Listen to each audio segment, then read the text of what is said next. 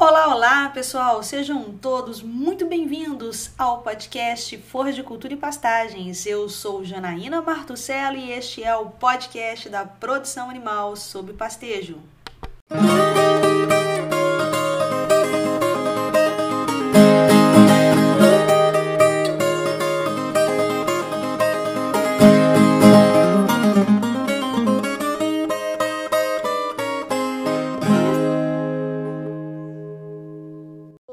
Pessoal! Vamos falar um pouquinho hoje sobre capacidade de suporte e vamos falar sobre taxa de lotação. E eu quis trazer esse assunto aqui para vocês porque a gente fez uma postagem lá no Instagram em que a gente falava justamente isso, a diferença entre a capacidade de suporte e a taxa de lotação. Porque as pessoas têm, de uma forma geral, uma preocupação muito grande com a taxa de lotação. Né? Então, a gente tem um hábito de achar que porque João tem uma taxa de lotação de duas unidades de animal por hectare, ele é muito mais eficiente no manejo de pastagem do que o José, que tem uma unidade animal por hectare. Só que isso nem sempre é verdade, porque quando a gente não atrela a nossa taxa de lotação à nossa capacidade de suporte, a gente não pode fazer essa afirmação. Ou seja, taxa de lotação ela não é indicativo de bom manejo. O indicativo de bom manejo é o respeito à capacidade de suporte. A taxa de lotação ela é dada em unidade animal por hectare, sendo que uma unidade animal representa um animal de 450 quilos de peso corporal e é assim que nós vamos tratar a taxa de lotação aqui. Existem duas formas de eu alterar a taxa de lotação. Ou eu aumento o peso de animal, equivalente a 450 quilos de peso corporal, ou eu diminuo a área, já que taxa de lotação é o A por hectare. Então, a partir do momento em que eu aumento o número de animais, em que eu aumento a carga, aumento a pressão de pastejo, eu vou estar aumentando essa taxa de lotação. A partir do momento em que eu diminuo a área, eu também estarei aumentando essa taxa de lotação. O maior problema que a gente tem na pecuária brasileira, o que, que é? Eu consigo manter altas taxas de lotação sob pastejo durante o período das águas e não consigo manter essa mesma lotação durante o período seco do ano. Por quê? Porque durante o período seco do ano eu vou ter falta dos recursos que são essenciais para o desenvolvimento dessa planta forrageira. Então, o que, que acontece? Eu não tenho luz, eu não tenho temperatura e eu não tenho água. Né? Então, há uma diminuição muito grande na produção de forragem, fazendo aquilo que a gente chama de estacionalidade de produção. Umas forrageiras são mais estacionais que as outras.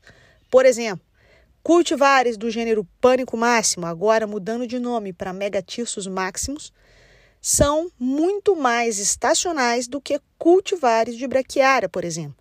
Então, as braquiárias tendem a segurar um pouco mais a fazenda no período seco do que pânico.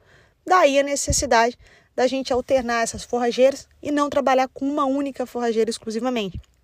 Por isso é importante que a gente tenha as braquiárias, principalmente né, na bovinocultura de corte, em que a gente pode trabalhar com diferimento de pastagens, né, porque as plantas do gênero braquiária vão responder melhor. O que, que eu quero dizer com isso quando eu faço esse parêntese que eu fiz para vocês sobre essa questão da estacionalidade? É que a nossa capacidade de suporte ela muda. Durante o ano nós vamos ter capacidade de suporte diferente. Portanto, taxa de lotação também tem que ser diferente porque senão nós vamos estar penalizando os nossos pastos, colocando o número de animais muito maior do que aquele número que ele pode suportar. Então, por definição, a capacidade de suporte, ela é a taxa de lotação que eu vou imprimir no meu pasto ao ponto que ele não se degrade. Ou seja, é um balanço, é um equilíbrio entre oferta de forragem e demanda de forragem. Então, a gente precisa avaliar qual é a demanda do nosso rebanho, quantos nossos animais vão consumir. A gente faz uma conta que geralmente ela varia de 2,5% a 3% do peso corporal. Isso tudo com base na matéria seca.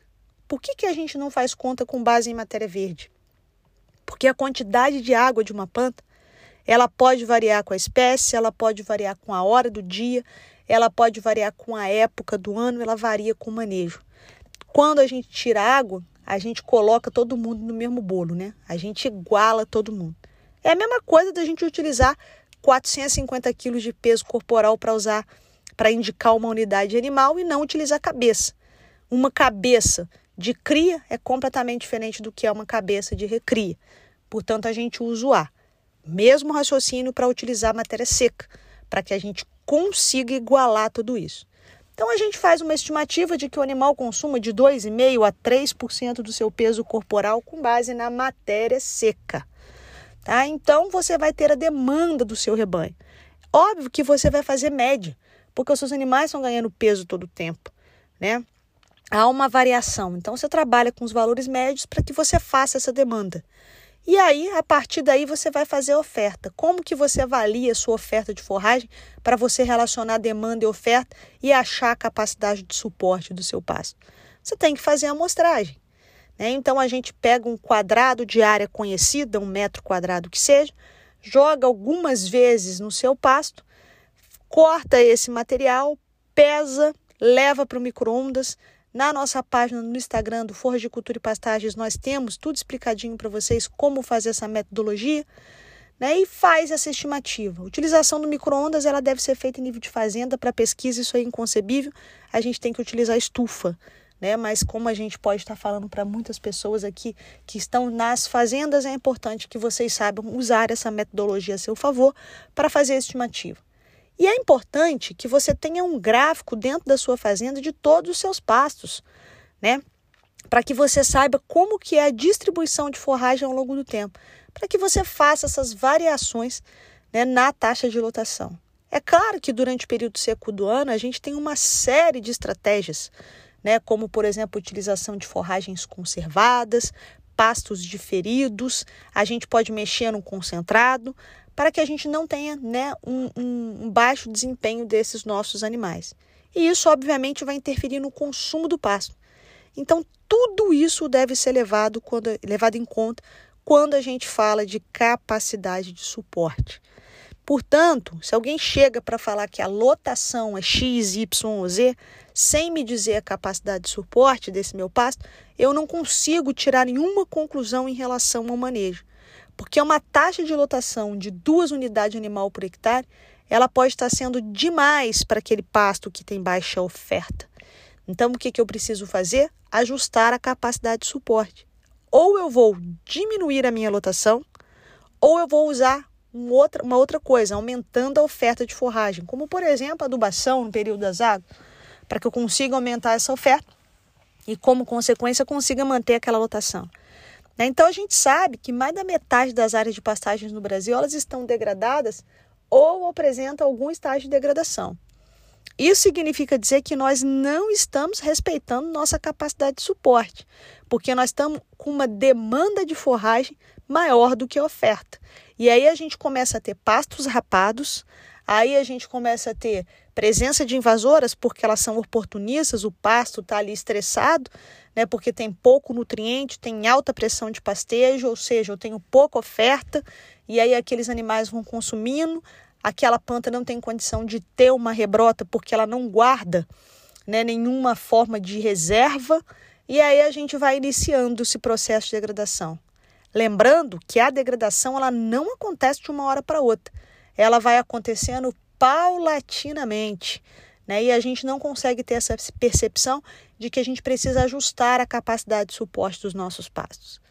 E existe uma técnica que a ciência né, desenvolveu para ajudar os produtores, para ajudar os pecuaristas no que diz respeito à manutenção da capacidade de suporte.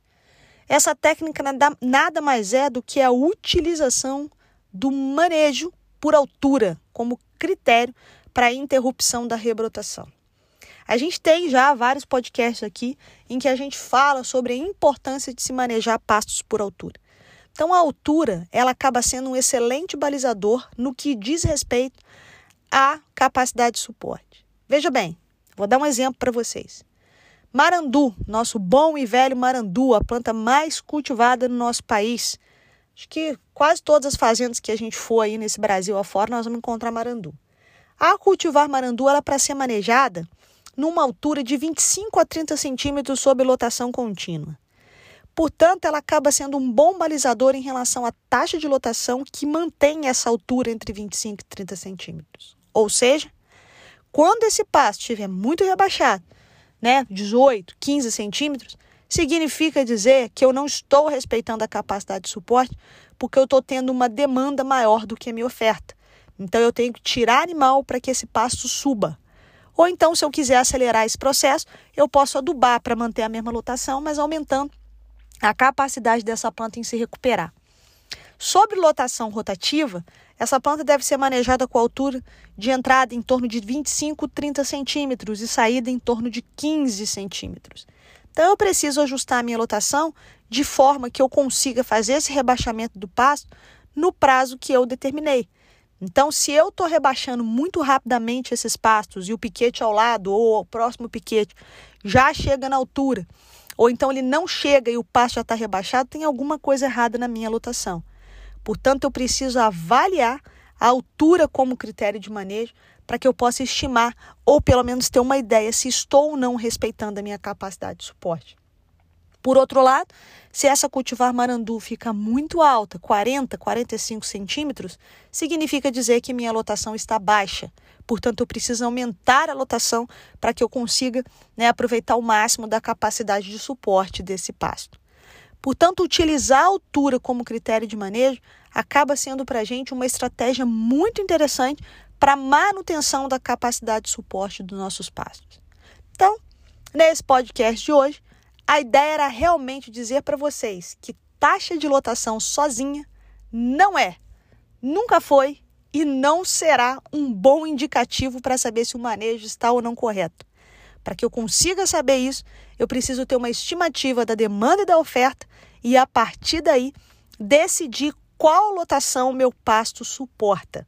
Portanto, é muito, muito importante que a gente avalie sempre a capacidade de suporte dos nossos pastos para que a gente tenha então um bom manejo.